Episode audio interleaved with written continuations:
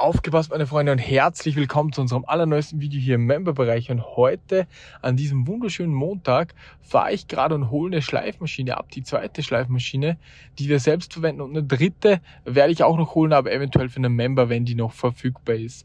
Und ich bin gerade im Auto, ich hoffe, die Qualität passt. Ich denke, die Qualität passt. Aber was ich euch viel lieber sagen würde, ist, ähm, oder um was es heute geht in diesem Podcast ist, soll man investieren oder soll man nicht investieren? Was ist, wenn ich jetzt 5K auf dem Konto habe? Soll man sich dieses Produkt fürs Business kaufen oder eben nicht? Und genau um das soll es heute gehen.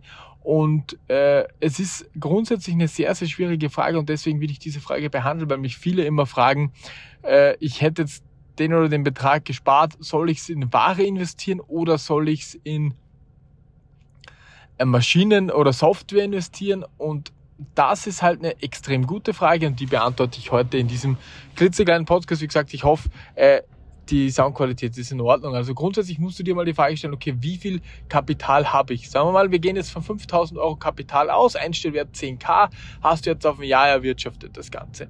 Du hast äh, noch, wie gesagt, Ware im Wert von 10.000 Euro drinnen und da würde ich niemals, also den Puffer von 5K würde ich niemals aufbrauchen, das ist vollkommen klar. Davon würde ich mir mal ein Drittel zur Seite legen, äh, natürlich wegen Steuern und so weiter.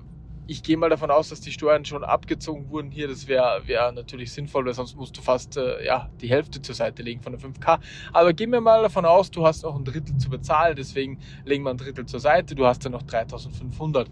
Von diesen 3500 würde ich dir auch raten, dass du ungefähr 2000 bis 2500 Euro dir zurückhältst, um Deals anzukaufen. Klar, natürlich kannst du sagen, du hast jetzt Cashflow, das kommt auch immer darauf an. Wenn du jetzt zum Beispiel am Tag 10 bis 15 Sales hast, dann kannst du natürlich diesen Cashflow nutzen, um neue Ware zu kaufen. Dann kannst du da weniger zurückhalten. Aber ich bin immer der Freund davon, ein bisschen was in der Rückhand zu haben, weil ich, ich kenne es ja von mir selbst, da bekomme ich einen Deal, der, der kostet dann halt mal 3K oder 2K, was weiß ich. Und da ist natürlich wichtig, dass du Geld hast. Bei uns sind die natürlich dann so zwischen 5 und 10k oder 20k manchmal. Das ist auch vollkommen in Ordnung. Aber nur runtergebrochen auf euch wären es dann halt, sagen wir mal, 1000 bis 1500. Deswegen würde ich mir von den 3500, sagen wir mal, du hast einen guten Cashflow, auf jeden Fall 1500, 1500 zurückhalten. Ja, und ähm, genau, dann bleiben 2000 Euro übrig. Und mit diesen 2000 kann man dann überlegen, was man, äh, was man machen will. Ich würde trotzdem nicht die ganzen 2000 für, für eine Schleifmaschine ausgeben. Aus welchem Grund? Du musst dann halt immer denken, wie viel Games hast du denn in der Rückhand? Was sind diese Games wert? Was sollst du mit dieser Schleifmaschine machen? Und wie lange dauert äh, dass sich diese Schleifmaschine für dich rentiert. Natürlich könntest du auch eine Dienstleistung anbieten, aber wenn du so und so keine Zeit hast, dann hat das meiner Meinung nach mal wenig Sinn, dass du eine Dienstleistung anbietest. Wir bieten diese Dienstleistung ja nur an, weil wir Mitarbeiter haben, die nicht zu 100% ausgelastet sind, beziehungsweise einer davon. Und der hat halt am Tag so nebenbei, er macht die ganzen Tests, Reparaturen, hat er drei bis vier Stunden noch Zeit, um zu schleifen. Aber wenn du jetzt sagst, äh, ja, das, ich habe ja gerade mal drei bis vier Stunden für mein Reselling-Business, dann kannst du nicht drei, vier Stunden fürs, fürs Schleifen nehmen, weil wir haben ja letztens im Stammtisch, deswegen wäre es auch immer wichtig, dass er in den Stammtisch kommt, mit Schmeiki genau über diese Thematik des Schleifens gesprochen. Und er hat Erfahrungen gemacht. Er hat das ganze Schleifen angeboten, er hat das ganze Schleifen bei eBay angeboten und hat auch seine Erfahrungen mir weitergegeben. Er hat halt gesagt, alleine ist es einfach viel zu mühsam. Du kannst danach nicht, äh, äh, du kannst parallel nicht listen, wenn man sich man denkt sich vielleicht, okay, ich lege das Ding ein und liste dann, aber das funktioniert nicht.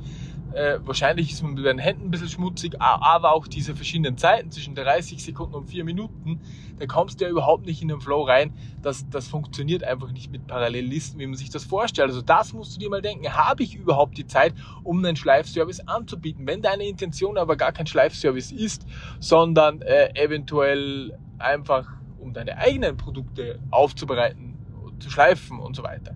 Dann musst du dir denken, okay, wie viele Produkte kriege ich denn im Monat rein? Lohnt sich das Ganze oder ist es nicht viel schlauer? Ich spare diese Produkte zusammen und schick's dann einmal zum Schleifen ein für 1,50 Euro oder so pro, pro CD zu jemandem, der das macht.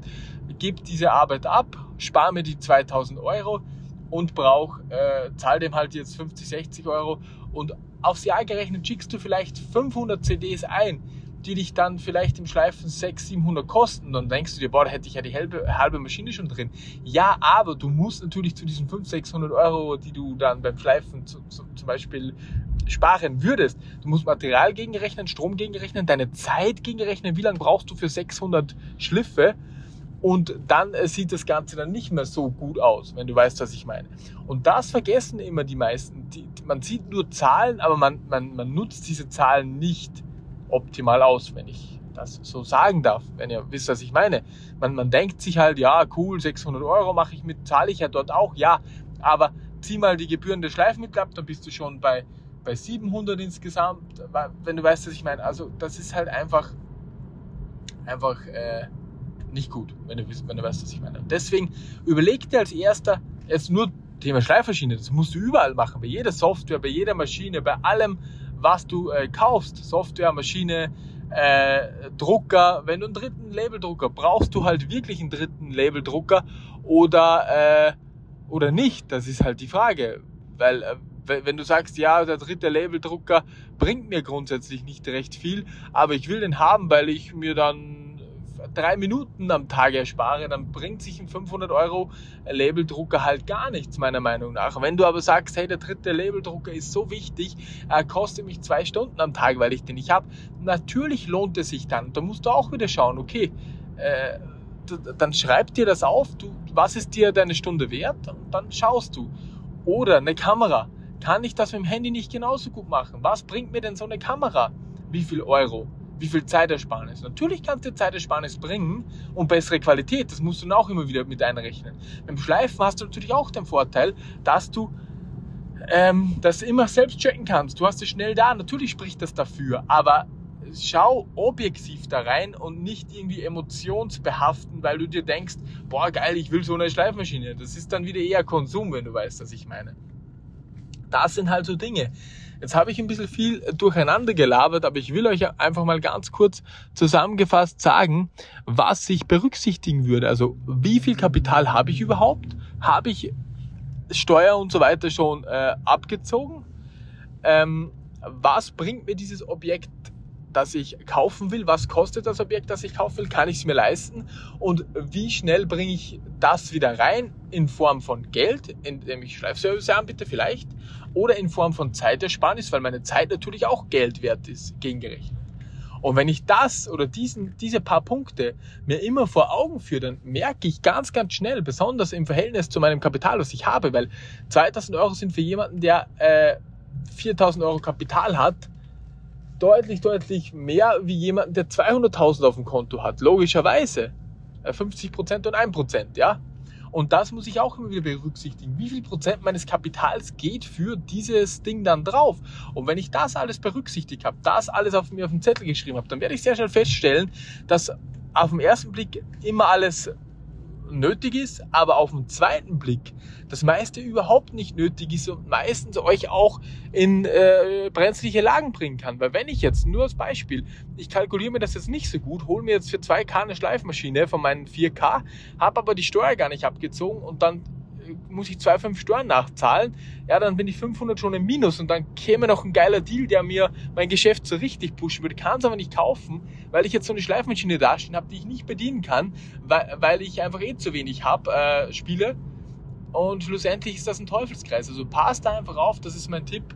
Äh, und ähm, soll ich am besten sagen, lasst euch hier nicht von euren Konsumemotionen leiten. Natürlich sagt man dann, ja, das ist eh mein Business, das ist ja gar kein Konsum. Aber trotzdem, sorry, äh, trotzdem ist es eigentlich äh, dein Konsum, wenn du es nicht brauchst, logischerweise. In diesem Sinne, Freunde, hoffe ich, ich könnt, konnte euch hier ein bisschen weiterhelfen, ein bisschen was erzählen zu diesem Bereich. So gehe ich jedes Ding durch, was ich kaufe. Sogar bei den Regalen schaue ich, hey, äh, kann ich nicht noch, noch wo sparen? Und da müsstest du ja rein theoretisch auch wieder diese Zeit gegenrechnen, wo du dir darüber Gedanken machst. Aber da kommen wir eigentlich zu weit im Großen und Ganzen ist es halt einfach wichtig, nicht einfach zu kaufen, sondern genau, ne, genau wie beim Lego-Investment einen Investmentplan auch haben für deine Firma. Wann kaufe ich welches Produkt? Und du, du kannst natürlich auch so, so sagen, ey, wenn ich, halt, wenn ich 20.000 nach diesem Jahr Gewinn habe, dann könnte ich mir mehr Deals kaufen, natürlich mit Geld, aber du kannst auch sagen, okay, als Goal kaufe ich dann für die Firma eine bessere Software oder ich hole mir ein Lagersystem oder ich hole mir die Schleifmaschine. Solche Dinge. Das kannst du natürlich machen. Aber das ist natürlich jedem selbst überlassen. Ich würde das immer sehr ähm, nüchtern betrachten und einfach wirtschaftlich das Ganze. Das ist eine wichtige Geschichte, Freunde. Ich hoffe, diese kleine Podcast konnte euch weiterhelfen. Vielleicht dem einen oder anderen genau diese Frage beantworten, warum äh, es wichtig ist, das Ganze nüchtern, objektiv und wirklich sachlich zu betrachten. Wir sehen uns bis zum nächsten Podcast oder Video. Euer René. Ciao, ciao.